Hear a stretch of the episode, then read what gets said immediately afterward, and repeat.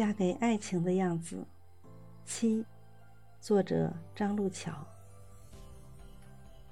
去了我家，他陪我妈上街买菜、买衣服。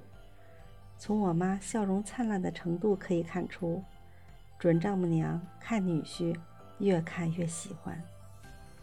至于我爸，始终阴沉着个脸，看不出欢喜，也看不出不喜欢。大概是女儿出嫁，再好的女婿，爸爸还是觉得自己的好白菜被猪拱了吧。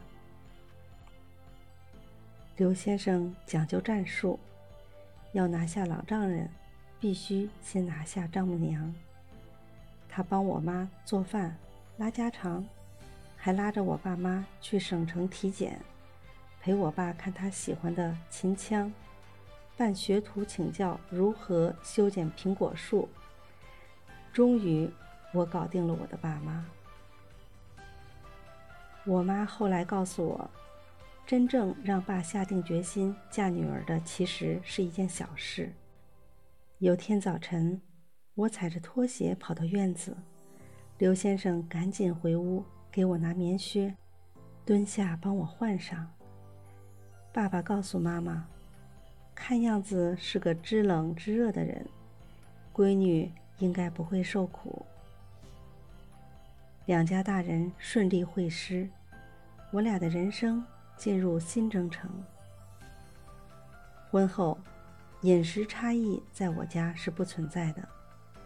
无肉不欢的刘先生，为了我学会了各种蔬菜的烹饪方法，每日的饭桌上。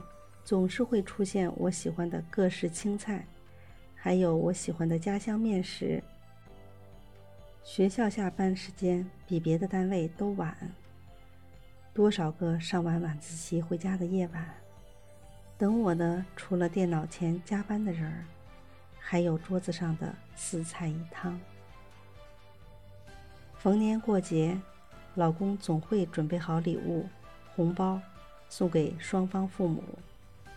休假回家，比我还要着急。他总是说：“我常年在外，放假要多回去陪陪老人。妹妹结婚，弟媳快要生了，大弟没办法回去，小弟正遇工作面试，也脱不开身。他这个姐夫驱车一千多公里赶回老家，定席送亲，前后张罗，俨然半个儿子。”